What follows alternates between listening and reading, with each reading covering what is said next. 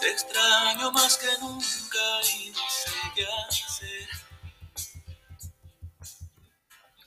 ¿Qué onda? ¿Cómo están? Yo espero que estén muy bien, pero sobre todo que se la estén pasando chido en estas vacaciones de Semana Santa. Disfrútenlas porque ya casi se acaban. Ya hoy es martes y pues la semana se pasa rapidísimo. Yo no sé por qué, pero cuando uno es adulto, pues los días pasan más rápido. no deberían, pero pues bueno. Volviendo a, lo que nos corresponde, pues la vez pasada quedé de platicarles sobre el dibujo y en esta ocasión les voy a compartir un concepto que yo considero muy importante al momento de que uno como estudiante se adentra en lo que es el mundo del dibujo. Por supuesto, este concepto a mí nunca me lo explicaron en la escuela y como casi todo lo que sé, pues lo aprendí demasiado tarde y por mi propia cuenta. Para no hacerles el cuento más largo, se trata nada más y nada menos que de las vistas. ¿Y qué me interesa a mí platicarles de las vistas? Bueno, dos cosas bien sencillas. Número uno, ¿qué son? Y número dos, ¿para qué sirven? Empezando por el qué son, bueno, pues las vistas no son otra cosa más que la imagen de algo captada desde un punto en específico.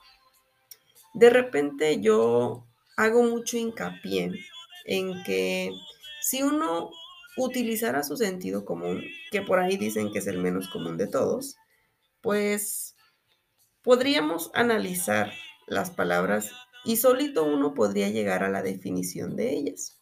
En el caso de las vistas, pues claramente tiene que ver con que uno observe algo.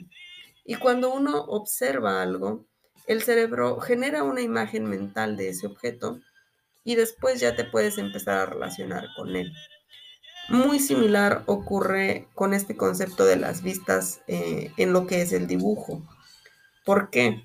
Por ejemplo, supongamos una casa aislada, ¿no? Una casa que, no tiene ninguna otra edificación aledaña a alguno de sus lados.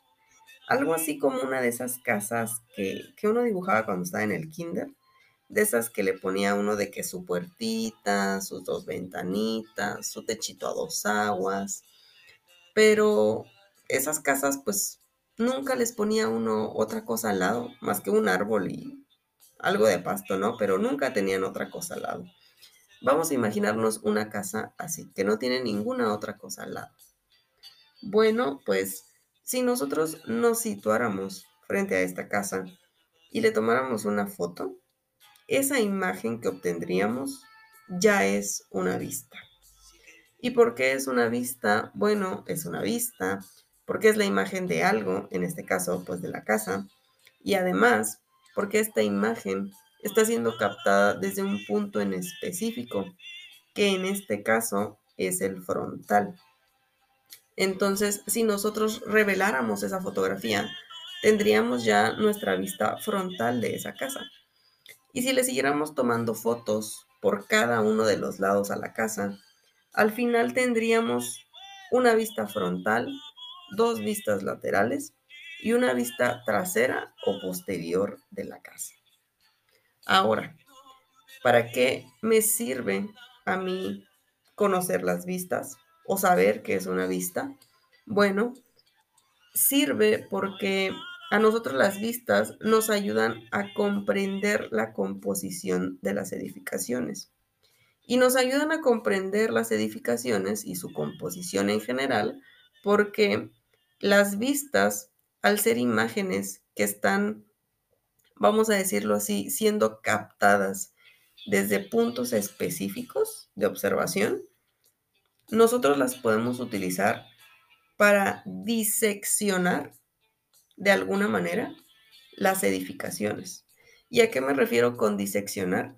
Me refiero a que una edificación, pues claramente, pues posee un volumen, pero yo puedo generar o separar las imágenes que conforman esa edificación en vistas.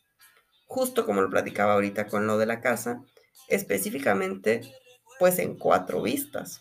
Imagen, perdón, vista frontal, vistas laterales y vista este, posterior.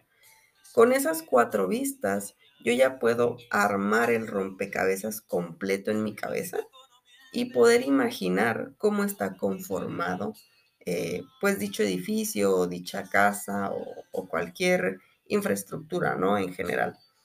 Entonces, pues retomando el ejemplo de la casa, si a mí solo me dieran la vista frontal de dicha casa, con solo esa información yo no puedo determinar la composición general de la edificación, pues porque no tengo la información completa de la casa. Yo no sé cómo esté esa casa por los lados ni por la parte posterior. Yo no sé si esa casa a los laterales tiene ventanas o no, o si por la parte posterior eh, pues tiene una puerta que, que dé a un patio de servicio o que dé a un jardín o tal vez a una cochera. Entonces, de ahí es que se vuelve importante que uno como estudiante comprenda este concepto de las vistas para que al momento de que uno lea un plano, sea capaz de discernir sobre si te están entregando información completa o no. Porque tristemente uno a veces se encuentra con planos que están llenos de cosas, pero que no te dicen nada. O sea que, que sí, mucho dibujo, mucho detalle, mucho todo, pero realmente no te están comunicando nada de la información que realmente es importante para comprender pues, pues el proyecto. Entonces, cuando uno es capaz de comprender qué debería de comunicarte cada dibujo, cada vista, cada detalle, cuando no te entregan esa información, pues ya eres capaz de decir, ¿sabes qué? me está faltando información, necesito o que me generes más vistas, o que me generes más detalles, o que mejores esto que me estás entregando, pues porque viene incompleto, ¿no? Entonces, dame la información completa y entonces arrancamos, ¿no? Eso es cuando uno pues recibe los planos. Y cuando tú eres el generador de los planos, que tú eres el dibujante, el entender cuál es el propósito tanto de los detalles como de las vistas, saber para qué realmente sirven, te ayuda muchísimo a comprender y decir, ¿sabes qué? Pues voy a poner lo realmente necesario para que se comprenda el proyecto, ¿no? Entonces, deja uno de perder tiempo en esta cuestión de tratar de llenar espacios para que se vea el, plano más lleno y pones realmente lo único que se necesita, ¿no?